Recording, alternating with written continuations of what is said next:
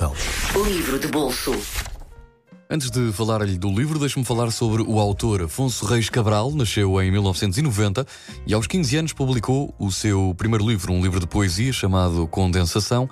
É licenciado em Estudos Portugueses e Lusófonos, fez mestrado na mesma área e tem uma pós-graduação em escrita de ficção. Foi duas vezes à Alemanha em busca de uma história a primeira das quais, aos 13 anos, trabalhou numa vacaria, num escritório de turismo e num alfarrabista. Em 2014, ganhou o Prémio Leia com o romance O Meu Irmão. Hoje falo-lhe sobre o mais recente romance de Afonso Reis Cabral, chamado Pão de Açúcar. Estávamos no mês de fevereiro de 2006. Os bombeiros sapadores do Porto resgataram do poço de um prédio abandonado um corpo com marcas de agressões e nu, da cintura para baixo.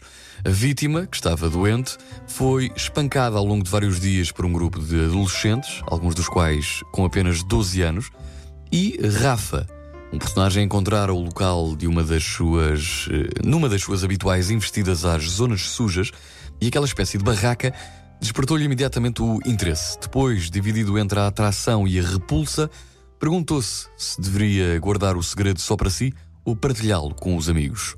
Pão de Açúcar é um romance vertiginoso sobre um caso verídico que abalou o país e é uma combinação magistral eh, entre factos e ficção. Personagens reais e imaginárias, desenhadas ao pormenor por Afonso Reis Cabral, que vem confirmar o seu talento e a sua maturidade literária.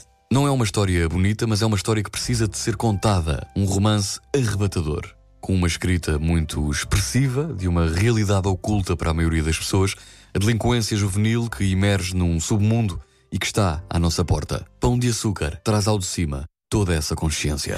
Livro de bolso.